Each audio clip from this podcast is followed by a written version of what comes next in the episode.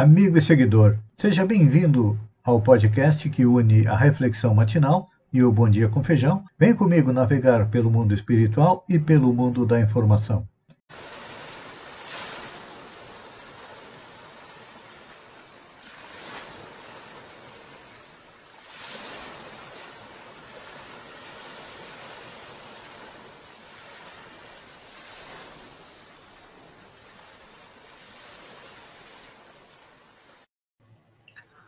Olá, amigo e seguidor.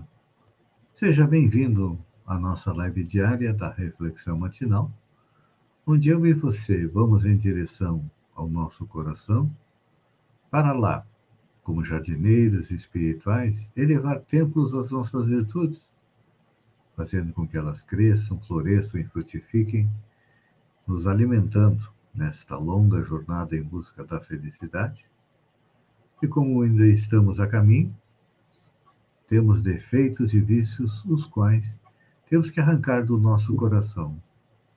Uns são mais fáceis, outros mais difíceis. Os difíceis, quando não conseguimos arrancá-los, vamos enterrá-los bem fundo, cavando masmorras a eles. Ontem, nós iniciamos a análise de um texto do apóstolo Marcos que diz: Pois nada está oculto, senão para ser manifesto, e nada se faz escondido, senão para ser revelado. Num primeiro momento, parece que é, Jesus aprova que ficamos aí analisando, futricando, mexendo na vida dos outros para depois mostrar para a humanidade, mas não. É claro que ele também não se referia apenas à revelação da verdade pela ciência, que gradativamente vem solucionando os enigmas da vida no universo. É importante a gente compreender que quando Jesus esteve no planeta, a ciência era mínima. Era empírica, muito empírica mesmo. Depois, começou a caminhar lentamente e hoje temos feito inúmeras conquistas, conseguimos olhar o macro, conseguimos olhar para os confins do universo. Tudo isso graças à ciência e ainda tem gente que não aceita a ciência. Por exemplo, quando se revelou o coronavírus, cientistas foram em busca e em tempo recorde conseguiram criar uma vacina que ajudou a salvar milhares de vidas. E tem gente que ainda não aceita a existência da vacina e nem quer ser vacinado.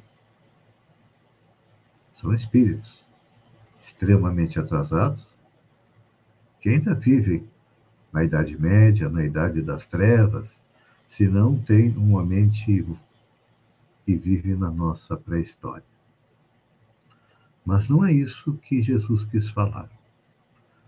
O sentido mais profundo das suas palavras encontra aplicação no nosso mundo moral. É. Ele nos alerta para que não nos façamos agentes da desventura do próximo, espalhando conversas sobre assuntos que, mesmo correspondendo à realidade, não nos cabe divulgar com o propósito de desmerecê-lo. É a tão famosa indústria da fofoca. Sabemos algo sobre alguém, mas é um descuido como nós cometemos os nossos e saímos aí trombeteando pelo mundo afora. O próprio Jesus disse lá atrás que temos que ser benevolentes para com as fraquezas dos nossos semelhantes, recordando que nós também estamos sempre exigindo benevolência para com as nossas ações. E muitas vezes as nossas ações, os nossos erros, as nossas falhas são bem maiores do que aquelas que nós criticamos. Eu sempre digo que quando estamos criticando alguém, nós estamos usando uma linha de transferência, ou seja, estamos transferindo para o outro aquilo que nós temos de errado dentro de nós, por isso a crítica. Porque é algo difícil de aceitarmos, e nós ainda somos espíritos imperfeitos, com qualidades. Sim, temos qualidades. Todos nós já, na nossa caminhada reencarnacionista, a duras penas, não é a primeira vez que estamos no planeta, não será a última. Já reencarnamos milhares de vezes, fizemos conquistas. Temos qualidades, temos virtudes, mas ainda tem muito o que fazer. Ou seja, procurar diminuir os nossos defeitos. Então, vamos procurar ser benevolentes para com as fraquezas dos nossos semelhantes. É. Porque existe uma lei do universo, a lei de ação e reação, que diz que cada um que se empenha em destruir a vida de quem quer que seja, pode ser o meio ambiente, desrespeitando, é, maltratando animais, maltratando seres humanos que estão sob a nossa responsabilidade, na família, no trabalho, na sociedade, está trabalhando na sua própria destruição. É, na lei de ação e reação, a cada ação corresponde uma ação igual no sentido contrário. Então, se eu dou ódio, se eu dou desprezo, se eu dou desamor, não posso esperar que as pessoas me amem, sejam benevolentes comigo. Cada um será tratado de acordo com como trata. E o mesmo acontece no mundo dos nossos pensamentos. Vamos parar e analisar um pouquinho nossos pensamentos. Você acordou hoje com pensamentos bons, positivos? Agradeceu a Deus pela noite de sono? Pediu forças para o dia que começa? Se você emite pensamentos positivos para o universo, o universo, mais dia, menos dia, vai retribuir. Só que nós esperamos a retribuição no momento seguinte. Emitimos um bom pensamento para o universo e queremos que quase que imediatamente tenhamos o retorno disso. Só que nos esquecemos que hoje, nos dias atuais, na atual encarnação, nós estamos colhendo os frutos daquilo que plantamos no passado. Então, se a vida é, é difícil, não está fácil carregar a cruz, tenha fé, tenha paciência e tenha perseverança, que um dia essa situação vai melhorar. É importante a gente lembrar que quanto mais dura a prova, maior é a percepção que um dia ela acaba. Quantas vezes já aconteceu na sua vida você estar desesperado, sem saber o que fazer? E lá veio uma ajuda de Deus através de um amigo, através de uma palavra, de alguém que lhe estendeu a mão. Então, pense nisso, amigo seguidor. Nesta quarta-feira, que está amanhecendo maravilhosa, o pré-amanhecer está mais bonito do que o amanhecer, lembre-se. Deus espera que você cumpra suas leis e compreenda que é um espírito imortal que está destinado à felicidade. Só que ele lhe dá todas as oportunidades que precisar para construí-la. Nada é de graça no universo. Só no dicionário que a palavra sucesso vem antes do trabalho. Na vida real, temos que trabalhar principalmente dentro de nós, diminuindo nossos defeitos, aumentando as nossas qualidades, se quisermos um dia sermos felizes. Pense nisso.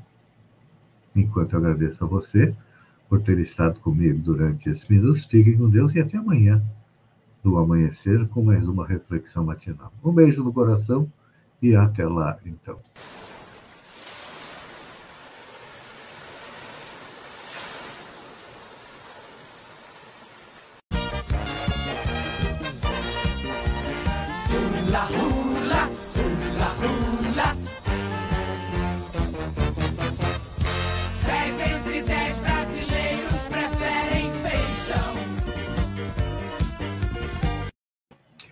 Olá, amigo e seguidor.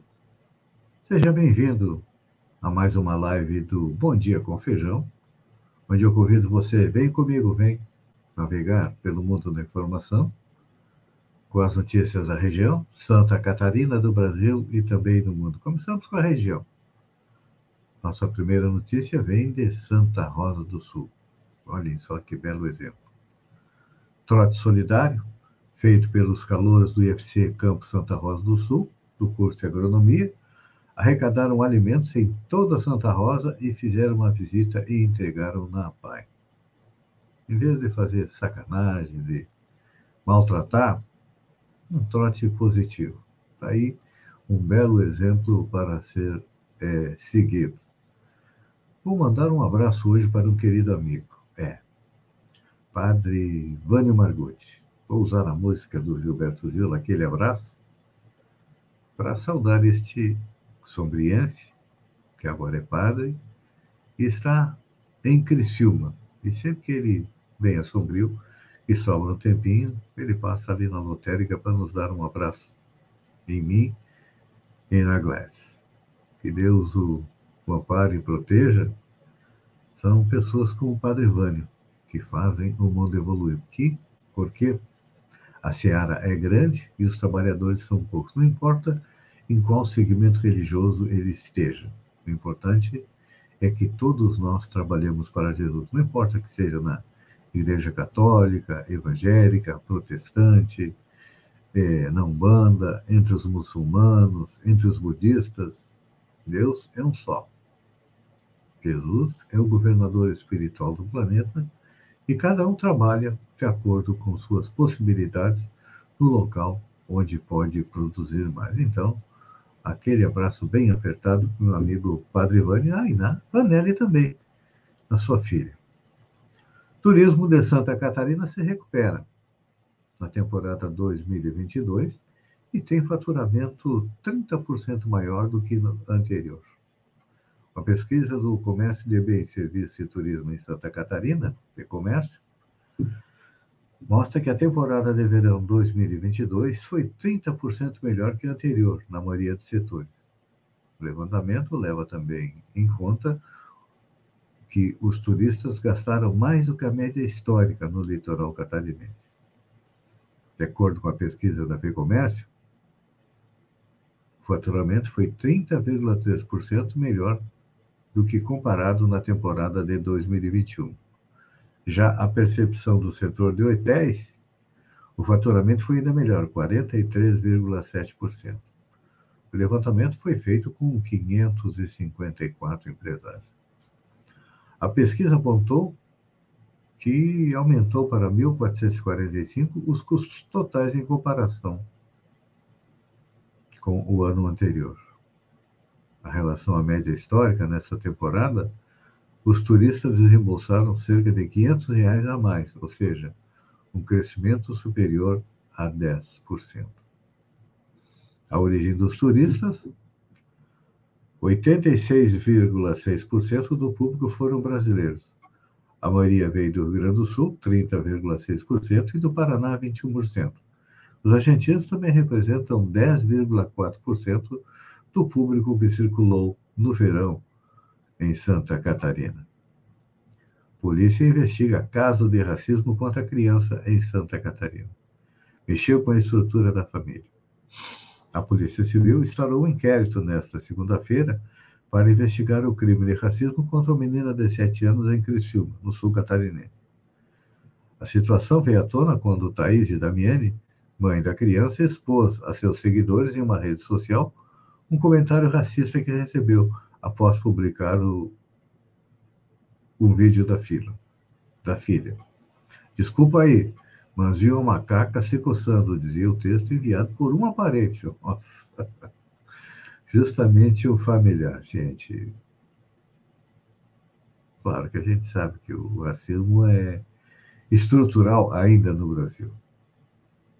Ainda somos muito, muito racistas.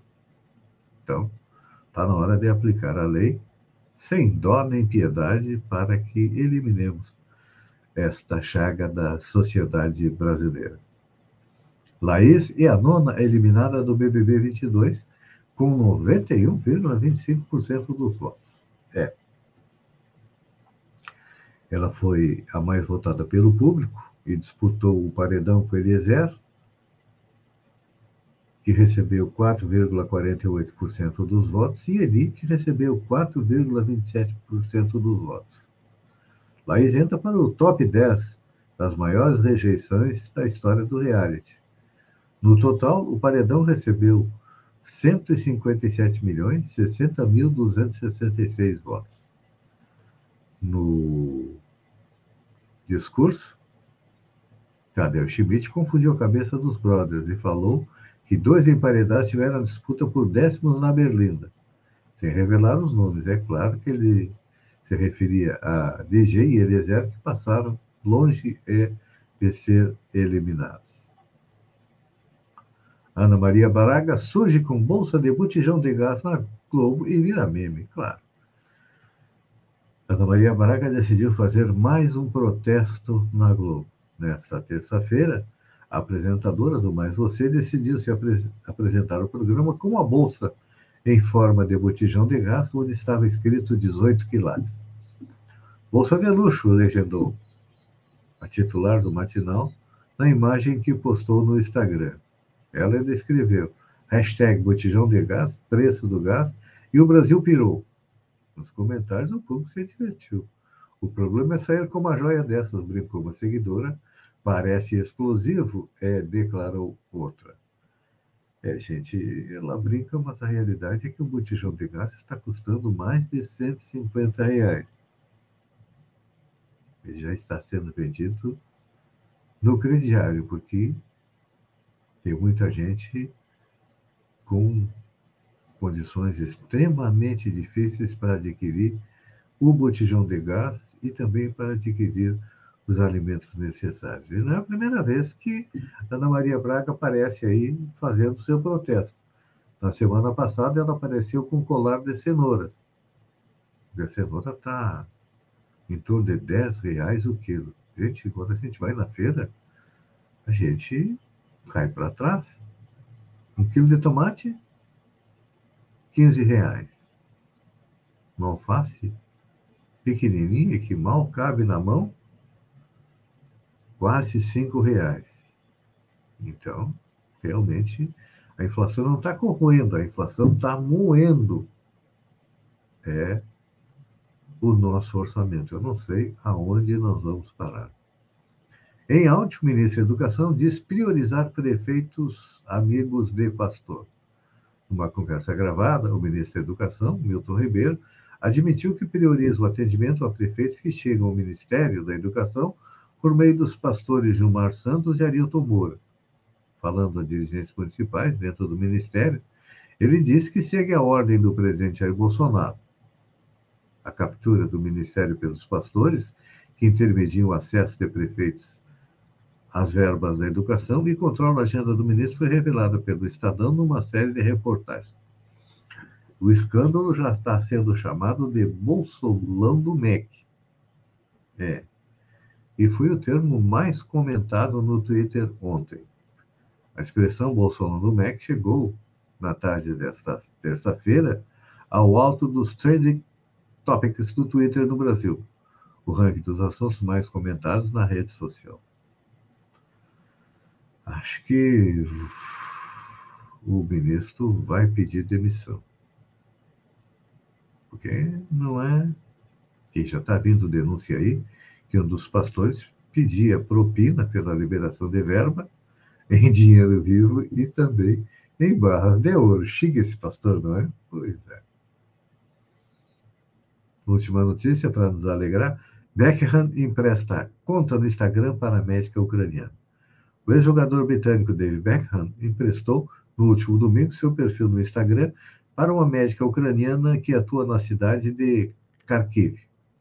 O ex-meio-campista do Manchester United, do Real Madrid, entregou o controle para a Irina, uma anestesista infantil que publicou uma série de vídeos sobre o trabalho que os profissionais de saúde estão fazendo na guerra da Ucrânia, que está sendo que está que a Rússia está tentando massacrar, mas olha, é elogiável a determinação, a coragem dos ucranianos para defender o seu país.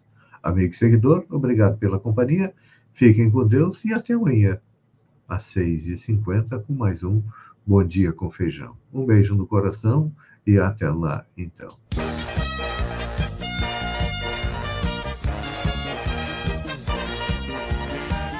Hula.